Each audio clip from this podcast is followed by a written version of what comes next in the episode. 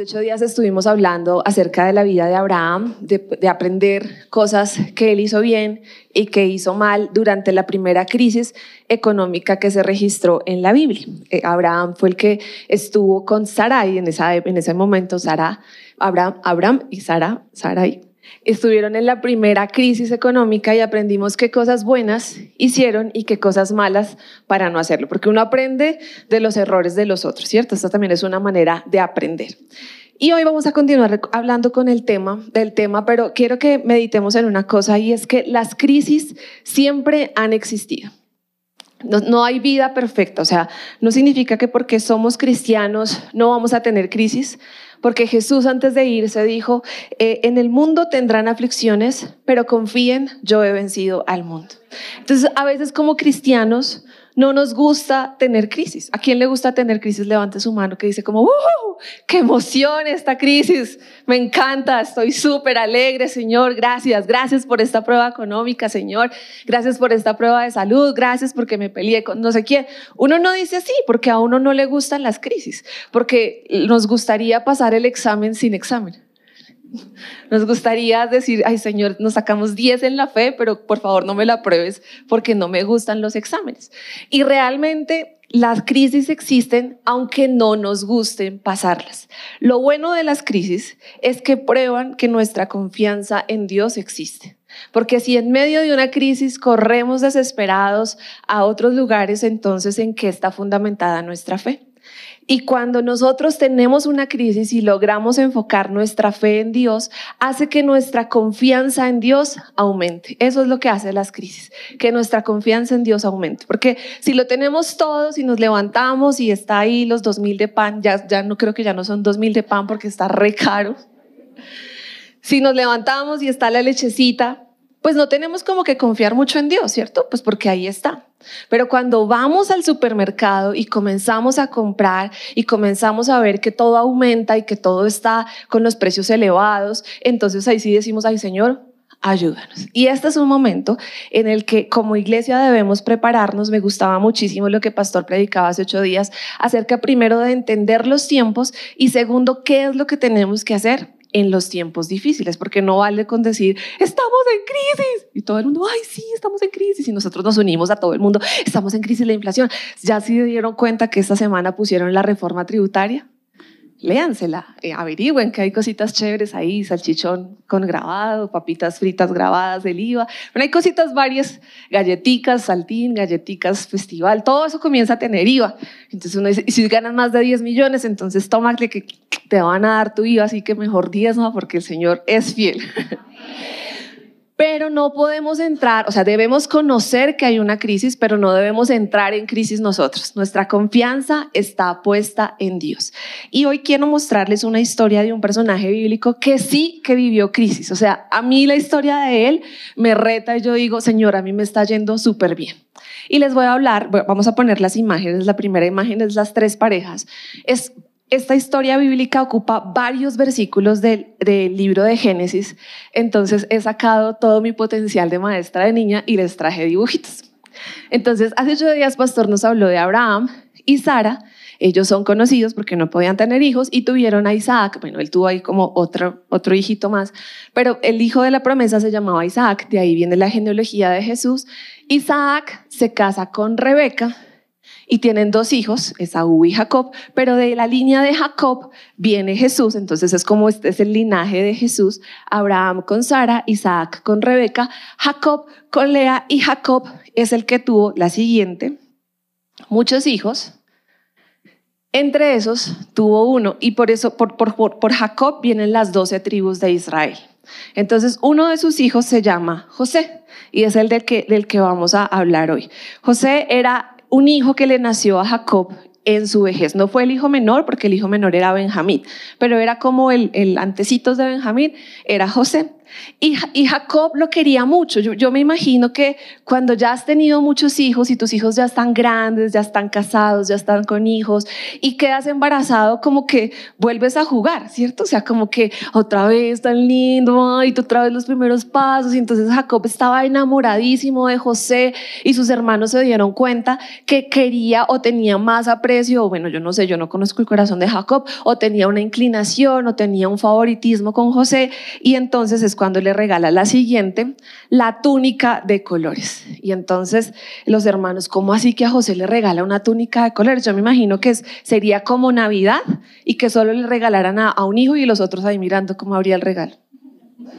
Entonces eso generó como muchos celos, como mucha envidia, como así que a José le dan una túnica de colores. Estos son muchos capítulos de la Biblia resumidos. Y luego José tiene, o sea, ya pasó lo de la túnica y tiene dos sueños. En el primer sueño se sueña que hay unas gavillas que se inclinan ante una gavilla. Una gavilla es un manojo de trigo y entonces las gavillas ahí y los hermanos, ¿qué le pasa? Y, y tras de que les cuenta el sueño, se los interpreta y les dice, es que ustedes se van a arrodillar delante de mí. Y los hermanos, no, no, no, ni locos. Luego tuvo otro sueño y ya aparecía el sol, la luna y las estrellas y también el significado era que todos iban a postrarse ante él, que hasta, hasta ahí ya el papá como que se molestó, como que dijo, ¿cómo así? ¿De que está hablando que se van a postrar delante de él? Y esto generó que sus hermanos sintieran mucha envidia y querían matarlo. Y fueron allí a una cisterna, dice la Biblia, que es como un hueco, lo tiraron y ya lo iban a matar y se les ocurrió una idea de no ser tan drásticos sino lo iban a vender como esclavo. Hicieron todo el plan, tomaron la ropa de Jacob, de José, la rasgaron, le untaron sangre de un animal, se la mostraron al papá y le dijo, papá, lo perdimos. El papá súper triste, no, perdí a mi hijo amado, no sé qué. Y ahí comienza la crisis de José. Resulta que José es vendido como esclavo siguiente es vendido como esclavo y comienza a trabajar eh, para Potifar. Y les hago spoiler porque ustedes tienen la ventaja de ir a leer la Biblia con detalles. Y entonces puedo hacer todo el spoiler porque ya van a saber el final de la historia. Luego en Potifar, eh, cuando estaba trabajando con Potifar, la esposa de Potifar se enamora y dice, qué hombre tan guapo, y comienza a acosarlo. Y él dice, no, yo, yo, yo no voy a tocar a mujer ajena. Y lo mandan a la cárcel porque ella se inventa ahí un rollo, pues la rosa de Guadalupe, lo mandan a la cárcel. En la cárcel está y comienza a administrar la cárcel, comienza a interpretarle los sueños al panadero y al copero. Luego ellos lo sacan, a uno lo matan, otro lo llevan otra vez de vuelta al rey. El rey tiene un sueño terrible, que no lo vamos a ver hoy. Y busca un intérprete, llega José, le interpreta el sueño y, y Faraón dice, no, usted tiene que hacerse cargo de todo porque este man es el duro de las finanzas.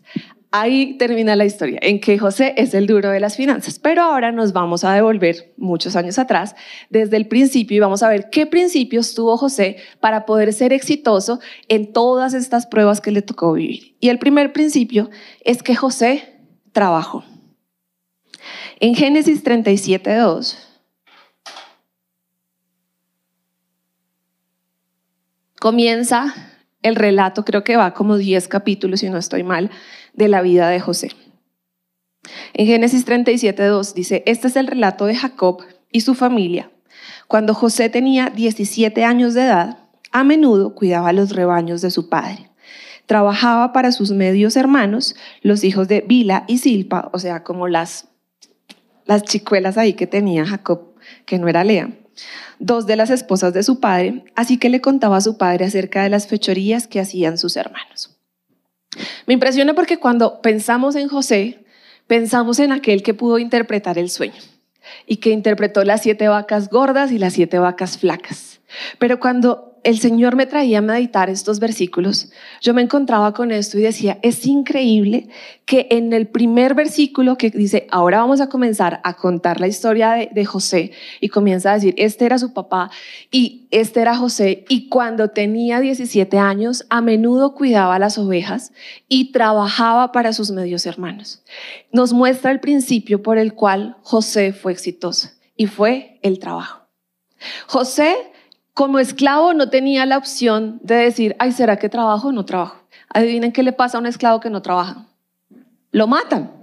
O sea, José no podía estar en el momento de, que ya lo vendieron como esclavo en la casa de Potifar y decir, ay no, es que yo era el más consentido de mi casa, mi papá me regaló la túnica de colores, entonces yo no sé lavar, yo no sé planchar, yo no sé cocinar, no, a mí no me enseñaron eso, yo en mi casa tenía esclavos. No, José venía de trabajar cuidando las ovejas. Entonces José sabía el principio que hay en el trabajo. Y en la crisis que estamos, eh, estamos viviendo económicamente, hay un principio y es el trabajo. El Señor ha provisto el trabajo como la fuente de ingreso para nosotros. Es decir, que no hay atajos, no hay, no hay manera de ganar dinero que no sea trabajando. Y todo lo que sea ganar dinero sin trabajo es malo. No, es que tú te llevas un paquetico, te doy un, un viaje a Disney, te vas ahí, yo te regalo hasta la maleta vas y disfrutas y vuelves y te pago 10 millones de pesos. ¿En serio? Por ir a Disney me regala la maleta y 10 millones de pesos de una. Llega al aeropuerto y, ¿cómo es que se llama ese programa? Ah, Alerta aeropuerto. Yo iba para Disney, no sé qué pasó. ¿Y qué pasó? Le iban a dar plata, 10 millones de pesos. Nada de lo que no sea trabajo es honesto. O sea, el Señor ha provisto que a través del trabajo nosotros podamos ser bendecidos.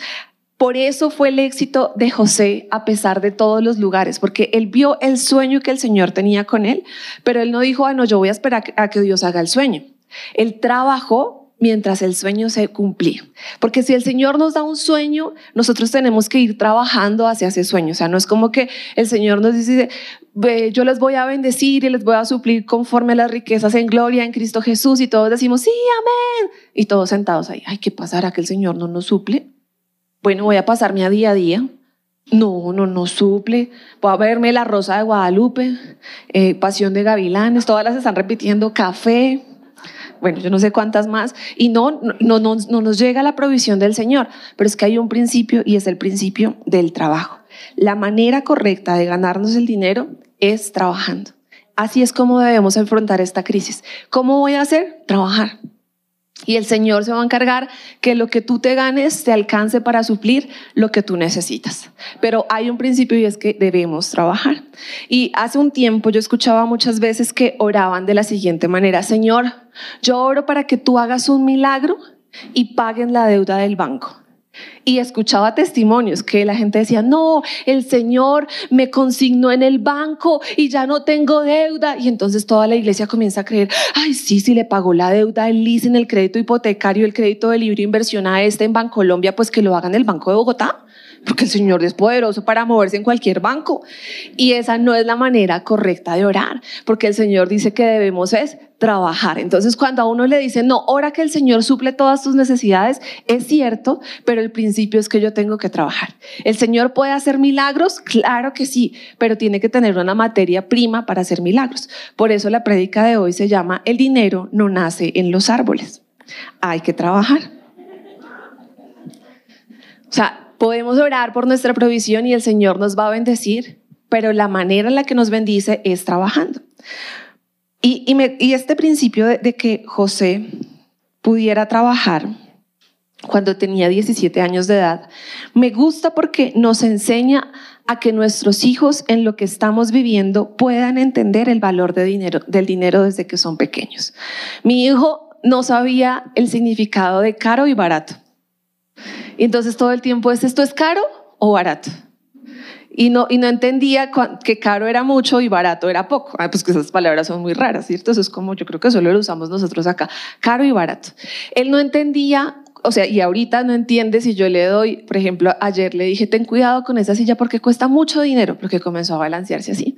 Entonces le dije, eso cuesta como un millón de pesos. Tranquila, mamá, yo en mi billetera tengo un billete de un uno con tres ceros. Hijo, eso faltan muchos billetes más. Y entonces, ¿cuál es el billete más grande, mamá? Yo el que tiene un uno y cinco ceros. Y con eso me alcanza para pagar la silla de un millón. Y yo no. Entonces él no tiene, él no sabe cómo son los billetes todavía. Él no sabe lo que significa mil o lo que significa un millón. Pero él sí sabe que para yo conseguir el dinero, yo tengo que ir a trabajar. Yo tengo que sacrificarme. Yo tengo que de pronto dormir menos. Yo tengo que estar en un trancón. O sea, que nuestros hijos no vean que aparece el pan, la leche, los huevos fritos como por obra de, arte ahí en la casa, sino que ellos vayan con nosotros a hacer mercado y ellos y podamos decirles, no, no vamos a llevar esto porque vamos a ahorrar, porque vamos a administrar, porque si les damos todo a nuestros hijos, ellos no van a saber el valor del dinero. Y quien debe enseñarles el valor del dinero somos nosotros como padres desde que ellos están en la casa. Con asombro he visto que esta generación, esta que está en este momento, sale del colegio y no sabe qué quiere hacer. No sabe si quiere estudiar o si quiere trabajar. Si quiere estudiar administración o si quiere estudiar teatro. O sea, como que dos carreras opuestas y no saben qué estudiar y tampoco saben si quieren trabajar o en qué quieren trabajar. Y mientras yo predicaba, mientras planeaba la prédica y estaba allí escribiendo y el Señor me estaba dando ideas, me acordaba de dos generaciones atrás, o, sea, o, tres. Yo ya me cuento como una generación, no sé. Digamos tres. es decir, mi abuelito, él no tuvo la opción de pensar, ay, ¿será que yo trabajo o estudio? Porque los abuelitos llegaban hasta tercero de primaria, o sea, por muy bien que les iba a quinto, excelente que les iba, terminaban el bachillerato. Y ellos no pensaban, ay Señor, ¿será que yo estudio o trabajo? O mejor me quedo acá en la casa. Ellos les tocaba salir a trabajar, o sea, es que no había opción, o sea, ellos no podían pensar, ¿será que trabajo? ¿Será que estudio? Es que toca trabajar, o sea, no hay otra opción. La opción es el trabajo. Entonces ellos tuvieron a sus hijos, o sea, mi papá y mi mamá. Y ahí decían, ay, no, a mí me tocó muy duro, me tocó trabajar desde muy joven. Pregúntenles a sus abuelitos, por eso es que hay sabiduría en los ancianos. Pregúntenles a sus abuelitos a qué edad comenzaron a trabajar y cuáles fueron los trabajos que ellos tuvieron. Y les van a decir, no, yo comencé a trabajar de mensajero, de ayudante de obra, bueno, de, trabajos que uno diría, ay, eso no es para mí. El Señor me tiene muy bendecido, prosperado y yo no voy a trabajar en esas cosas. No, no, no, no. Yo nací para grandes obras, soy un vaso de honra que el Señor usa. Y los papás, o sea, mis papás, fue esa generación que dijo, hombre, a mis papás les tocó muy duro, yo tengo que trabajar porque tampoco tengo otra opción, pero voy a trabajar y a estudiar. Y comenzaron a trabajar y a estudiar y trabajaban de día, estudiaban de noche, trabajaban toda la semana y el fin de semana estudiaban. Bueno, les tocó hacer un montón de cosas y me tuvieron a mí, a esta generación. Y a esta generación le tocó estudiar. O sea, a mí no me tocó trabajar, de pronto a algunos sí pero a mí no me tocó trabajar y estudiar. Y entonces yo estudié y, tengo un trabajo y etcétera, etcétera, pero la generación que sigue, entonces dicen, ay no, ya no sé si quiero estudiar o trabajar. Dame, un año sabático. Y los papás, ay, sí, papito, lo bueno, en este mundo lo que uno necesita es inglés. Entonces váyase, hace un curso de inglés, mi amor, porque si usted sabe inglés, papito, cuando usted entra a la universidad, a usted le va a ir súper bien. Haga inglés mientras que usted sabe. Váyase a otro país, mi amor, yo le pago el viaje. Vaya, vaya, mi amor, vaya, porque es que usted lo que necesita es tener ese tiempo de asimilar qué es lo que quiere hacer, porque afanarlo, porque yo estudié algo que, entonces ahí viene, yo estudié algo que a mí no me gustaba. Papito, a mí el jefe de la empresa me dijo que si yo quería seguir tenía que estudiar algo que se relacionara con la empresa. Pero a mí lo que me gustan son los animales. Entonces, su merced, tómese el tiempo, haga lo que quiera, mi amor. Dos años sabáticos, no importa, mi amor. Dios nos provee. El Señor da semilla al que siembra. Yo he diezmado full, papito. Así que tranquilo, su merced, tómese estas vacaciones, no trabaje, no estudie. Y tenemos una generación que no trabaja ni estudia y están en la casa. ¿A qué? Esperando a que el Señor me muestre lo que tengo que hacer. Jesús Santísimo. El problema, el problema no es ese. El problema es que nos estamos envejeciendo muy rápido. Nadie diga amén en este momento. Y no nos damos cuenta, que es lo más charro, porque uno se ve al espejo todos los días y de pronto sí se ve una canita, pero cuando tú no te ves la arruga, o sea, cuando te ves la arruga es que ya te salió, ya no hay nada que hacer. Y hace un tiempo en redes sociales había un reto que se llamaba numeral 10 Years Challenge y era que tú ponías una foto tuya hoy y una foto tuya hace 10 años. Y hay unos que hicieron Photoshop, hicieron trampa y se veían igual. Yo en esos no creo, no confío, eso puro Photoshop, no me gusta. Pero los reales si ven que hace 10 años eran completamente diferentes a como son ahora.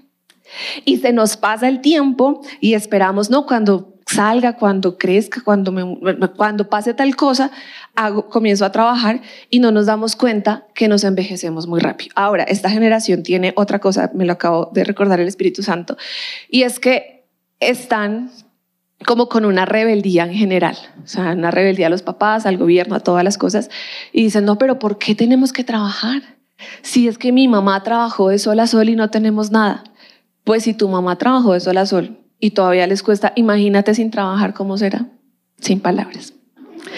Entonces, ¿por qué tenemos que trabajar? Porque el Señor nos ha dado dones y talentos. Si no fuera así, pues sería muy difícil que Dios nos dijera que trabajaras, pero no, Señor, no sé hacer nada. Algo bueno tendrás que hacer. Eclesiastés 9:10 no está, solamente lo voy a leer. Dice, todo lo que te viniera a la mano para hacer, hazlo según tus fuerzas. Lo que tú tengas por hacer, hazlo según tus fuerzas. Y yo me acuerdo una vez que contaron un testimonio que una, una, familia estaba muy mal y no sabían qué hacer porque no conseguían trabajos, ya eran mayores de edad, pero la señora hacía unos envueltos de mazorca deliciosos y comenzó a venderlos en la iglesia. No en la cafetería, sino a las personas les vendía los envueltos y vendía envueltos, envueltos, hasta que hicieron una fábrica de envueltos de mazorca y son los que distribuían en las carnicerías y uno va y ve los cinco envuelticos ahí en la carnicería al pie de las arepas. Esa fue una familia, tal vez muchas, muchas empresas más, pero una de esas fue una familia que en medio de la crisis dijo yo no sé hacer nada sino envueltos de mazorca. Entonces lo que tengas a la mano, hazlo. Y como José te darás cuenta que no importa cómo fue tu comienzo, no importa cómo fue tu primer trabajo, lo importante es comenzar. Porque no podemos esperar el trabajo de nuestros sueños y perder la oportunidad de que Dios nos bendiga, nos bendiga. Nuestro primer trabajo no significa que va a ser el trabajo con el que nos pensionamos. La generación antes de mí, o sea, mis padres, fueron de los que yo tenía coleccionado, mi papá trabajaba en el Banco Popular, todo del Banco Popular esferos del Banco Popular, calendarios del Banco Popular, portavasos del Banco Popular, llaveros del Banco Popular. O sea, todo porque mi papá, mejor dicho, casi que lo inaugura y lo cerró. Es decir, mi papá entró al Banco Popular y se pensionó del Banco Popular, igual mi mamá. O sea, esa, esa generación que fue fiel a su empresa y que decía, yo no me voy hasta que me pensione, esa generación ya pasó. Ahora estamos en la generación de, ¿me das más? De una. ¿Me das más? de una. Tengo mejor, o sea, es una generación diferente. Que esté mal, no, es diferente. Pero significa que el trabajo donde tú comenzaste no es el trabajo donde tú tienes que terminar. Simplemente Dios está mirando qué tan fiel eres tú en ese trabajo para poderte promover. Porque si tú quieres un trabajo mayor, con mayor responsabilidad, necesitas prepararte para un trabajo de mayor responsabilidad. Lucas 16, 11 no está, solamente quiero que lo tengan claro. Dice, si no son confiables con las riquezas mundanas, ¿quién les confiará las verdaderas riquezas del cielo? Si no podemos ser fieles en el trabajo, ¿se imaginan uno predicando como pastor?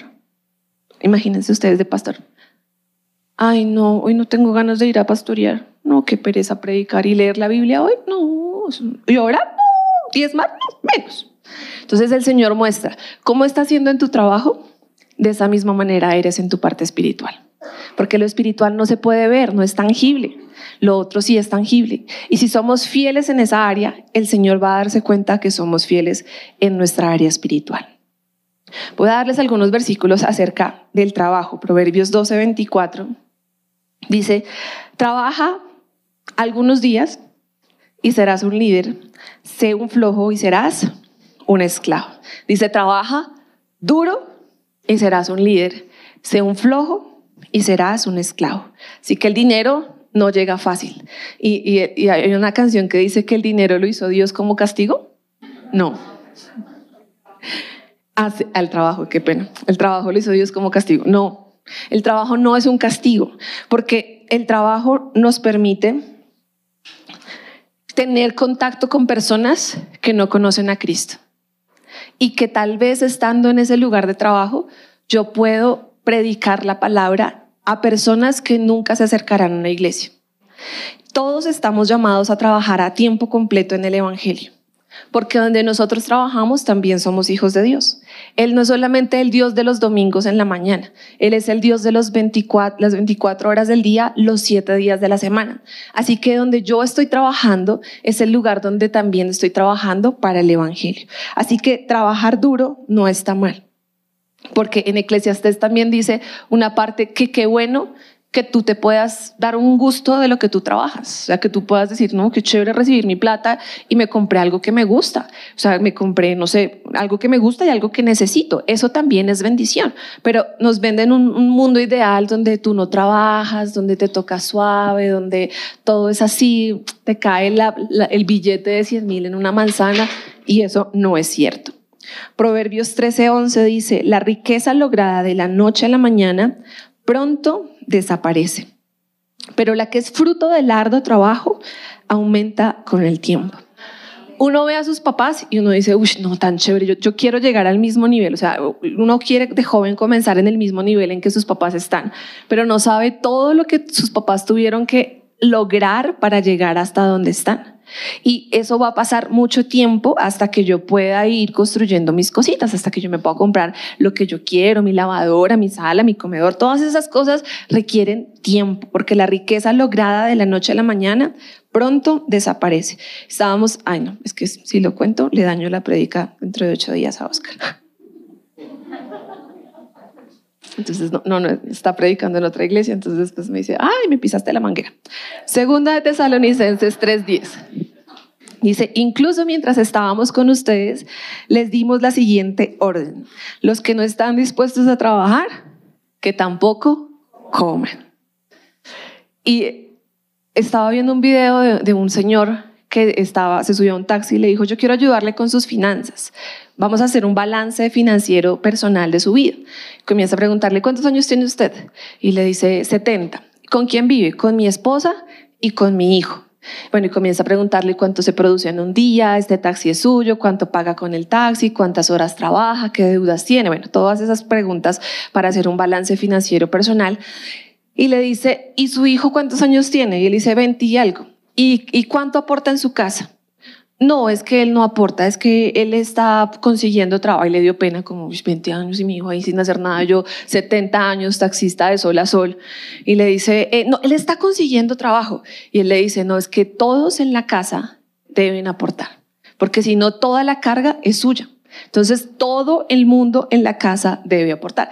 Pues sería muy drástico decir que los que no estén dispuestos a trabajar, que tampoco coman, pero si tienes un vaguito en la casa que no quiere salir a trabajar, nos toca decirle, el que no trabaja tampoco come. Porque necesitamos mover esta generación a que trabaje.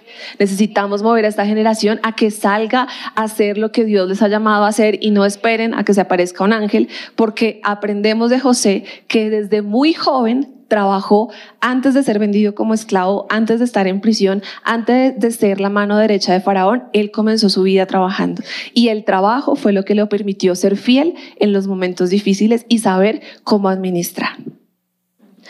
Segunda cosa que aprendemos de José, y es el poder del contentamiento. Yo creo que debe ser muy duro que tus hermanos te quieran matar pero gracias a Dios te vendieron. Pero ser esclavo es muy difícil. O sea, ahora tenemos derecho laboral y trabajas no sé cuántas horas y te pagan horas extras, primas, no sé qué.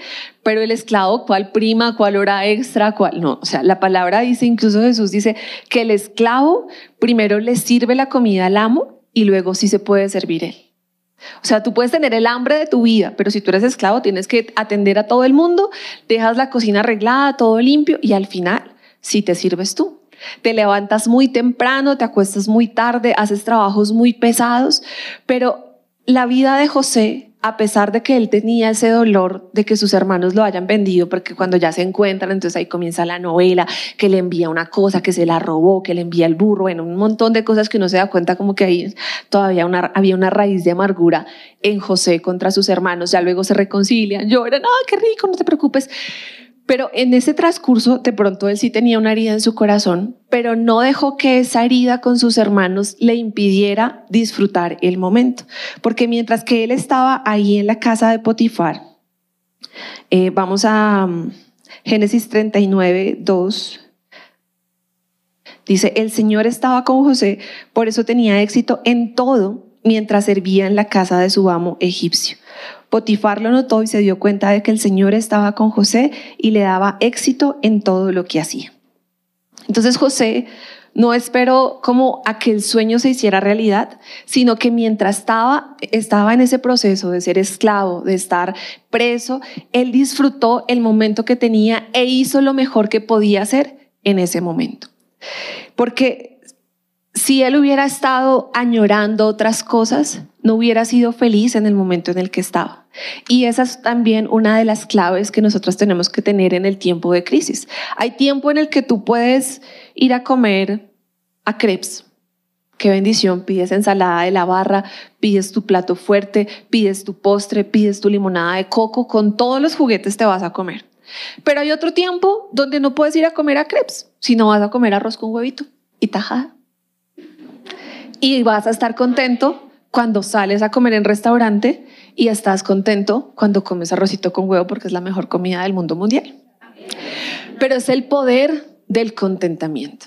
Si yo todo el tiempo, si José hubiera estado diciendo, Ay, pero es que yo como esclavo, o sea, si yo tenía la túnica de colores, la promesa del Señor, porque estoy acá lavando pisos, porque estoy acá haciendo X cosa que no tendría que estar haciendo. Pero dice que él trabajó y, y Potifar se dio cuenta que el Señor estaba con él y tenía éxito en todo lo que hacía.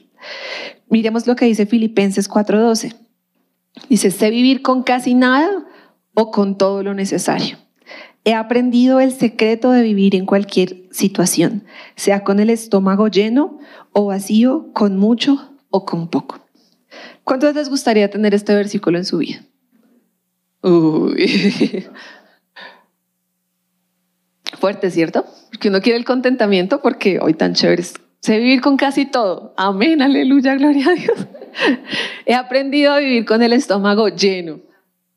Pero cuando te dicen, no, sé vivir con casi nada y con el estómago vacío. Ahora, no estoy diciendo que nos va a pasar eso y que, porque yo sé que la bondad de Dios sobre sus hijos es muy buena, pero yo tengo que aprender el poder del contentamiento, o sea, yo tengo que aprender a que con lo que yo tengo en este momento, yo voy a ser feliz.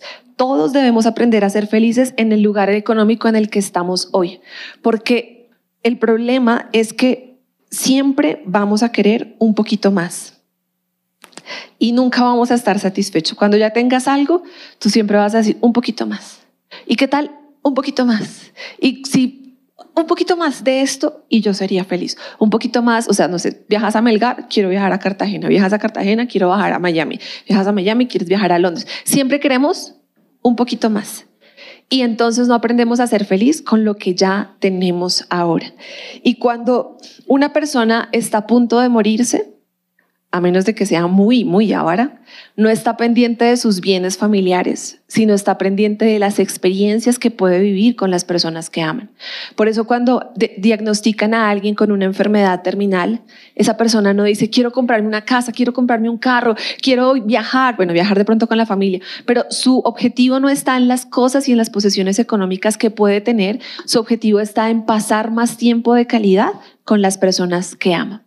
Y a veces a nosotros se nos olvida que lo que más importa en la vida no son las cosas materiales que poseemos, sino las experiencias que tenemos con las personas que amamos. Por eso quiero que tomes un momento y escribas las cinco cosas que tú disfrutas que no tienen que ver con dinero. Cinco cosas que tú disfrutas que no tienen que ver nada con dinero.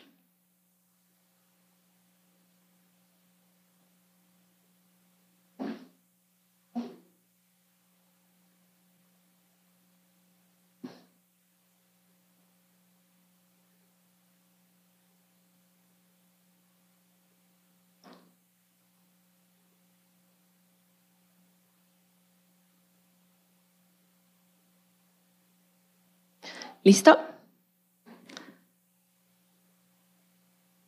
Y es que a veces cuando hacemos nuestro plan del siguiente año, comenzamos a planear, me gustaría comprar la casa, me gustaría viajar, me gustaría hacer una maestría, me gustaría, y a veces no nos damos cuenta que con lo que ya tenemos hoy podemos ser felices, porque no requiere dinero, porque, no sé, dormir cinco minutos más no requiere dinero y me hace feliz. Pasar tiempo con mi familia me hace feliz. Cocinar me hace feliz. Ver recetas me hace feliz. Entonces hay cosas que nos hacen feliz sin que tengamos que tener dinero. Y en esas cosas son las que yo me debo concentrar. Porque si me concentro en lo que yo no tengo, pues voy a estar todo el tiempo añorando cosas que no tengo en este momento. ¿Cómo también podemos estar contentos? Y es viviendo de acuerdo con los recursos que nosotros tenemos y no tratando de imitar una vida económica que no podemos llevar. Muchas personas endeudadas tratando de obtener la casa de sus sueños con una cuota que no pueden pagar. Eso no es bendición de Dios. Porque la bendición de Dios es la que engrandece y no añade tristeza con ella.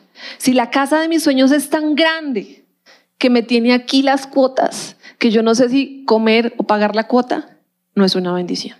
Yo no tengo que aparentar, si, si la ropa que tú usas es demasiado cara y costosa, que tú dices, me compro esta blusa y el resto de días me toca irme a pie, es una ropa que no te tienes que comprar. Debemos aprender a mirar qué es lo que yo tengo y cuál es el estilo de vida que eh, corresponde a lo que yo tengo en este momento. Porque todo el tiempo se nos está bombardeando con publicidad, vemos a otra persona que tiene otra cosa y que queremos porque ese es el ser humano. El ser humano, su tendencia es a no estar contento con lo que ya tiene. Su tendencia es a querer más, ay, tan chévere, tan lindo, tan bonito. ¿Y cuántos tienen gustos caros? Levanten la mano. Dios mío, yo no sé por qué uno entra y le echa el ojo a lo más caro. Virtud o defecto, dime tú, Señor. Pero yo tengo que tener claro qué es lo que yo tengo y qué es lo que yo me puedo comprar.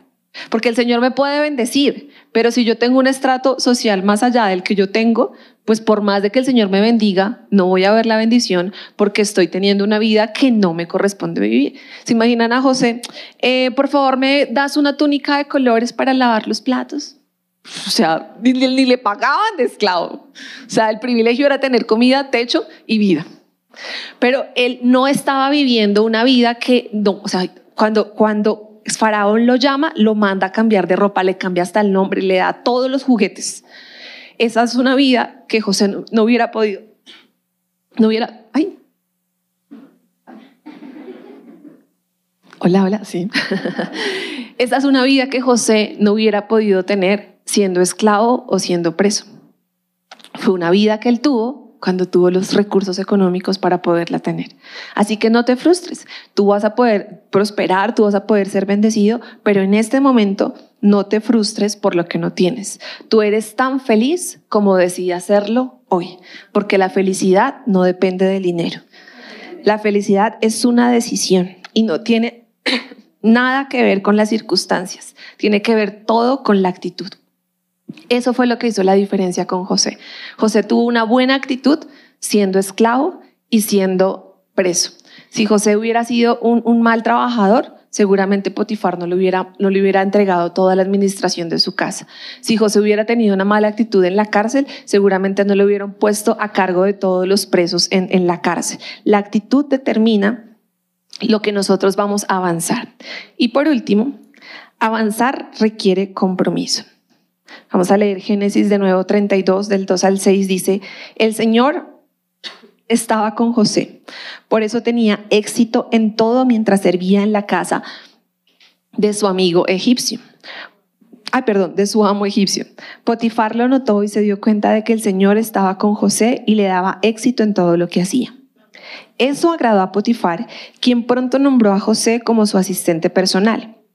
Lo puso a cargo de toda su casa y de todas sus posesiones. Desde el día en que José quedó encargado de la casa y de las propiedades de su amo, el Señor comenzó a bendecir la casa de Potifar por causa de José.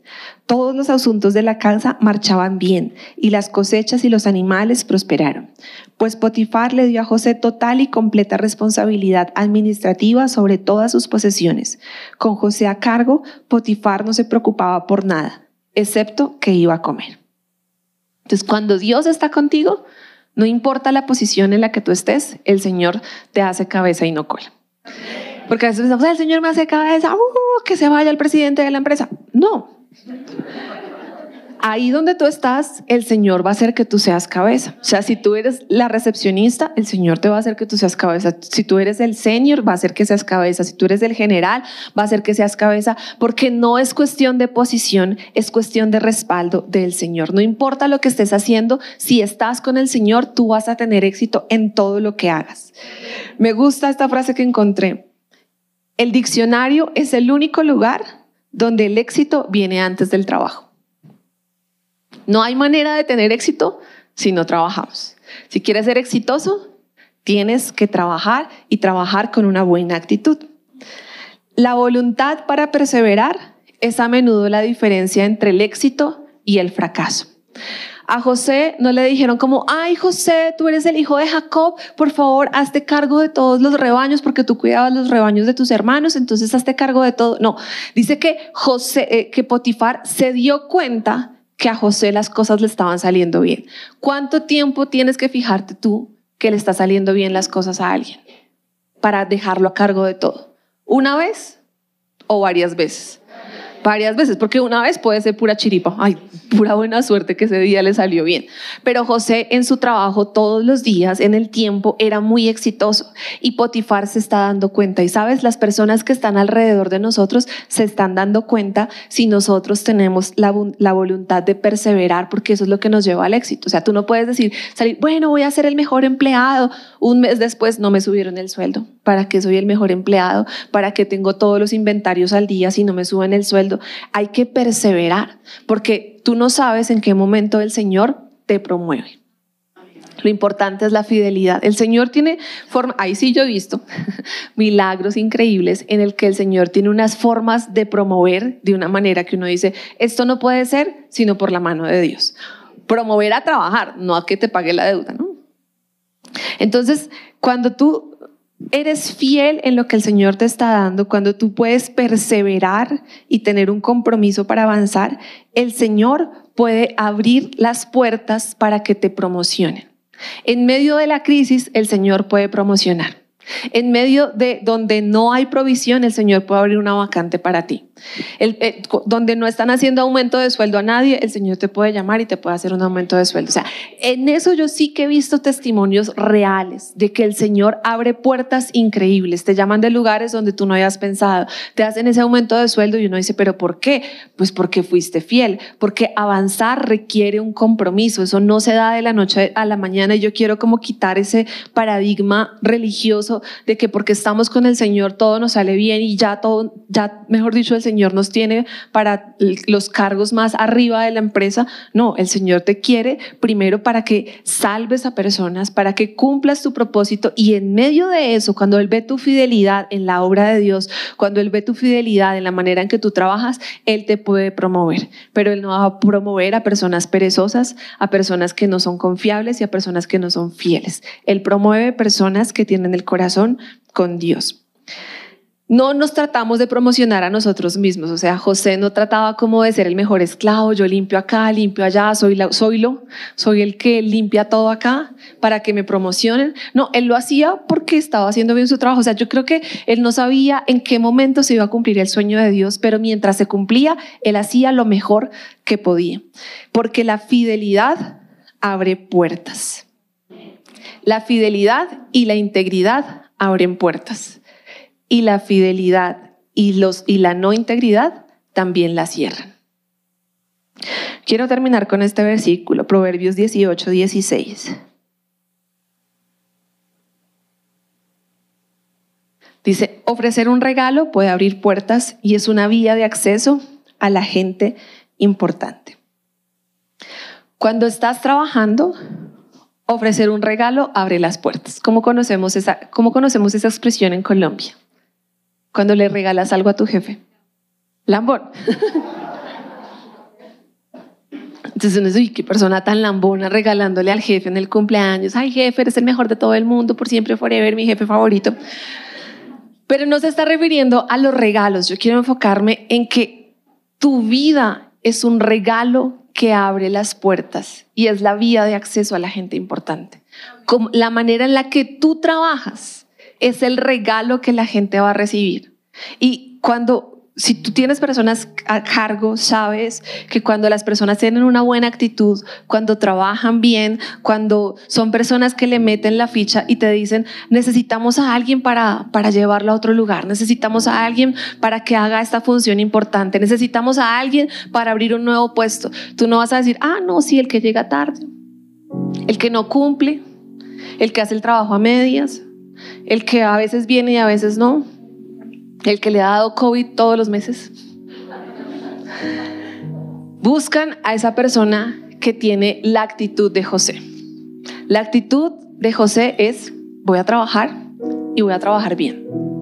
Voy a hacer lo que yo hago de la mejor manera y el Señor se va a encargar de promocionarme.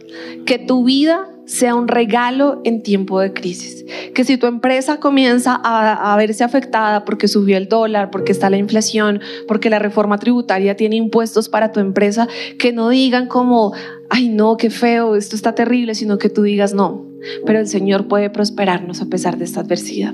Pero si yo estoy acá, el Señor va a hacer que tengamos éxito en todas las cosas que, que hemos hecho, porque así como volvamos a poner Génesis 39, 2, el Señor estaba, y pon tu nombre, el Señor estaba con Diana, por eso tenía éxito en todo mientras servía y pon tu, tu, trabajo o a lo que tú te dedicas o tu empresa. Y Potifar lo notó y se dio cuenta de que el Señor estaba con Diana y le daba éxito en todo lo que hacía primera vez que te conectas con nuestra iglesia y quieres aceptar a Jesús en tu corazón, te invitamos a que des clic en este video. También queremos conocerte, así que te invitamos a que nos dejes todos tus datos personales en nuestro sitio web. Por último, si quieres ver nuestro último video, te invitamos a dar clic aquí. Recuerda suscribirte, activar las notificaciones y seguirnos en todas nuestras redes sociales. Somos un lugar cerca de ti y trabajamos por una nueva generación.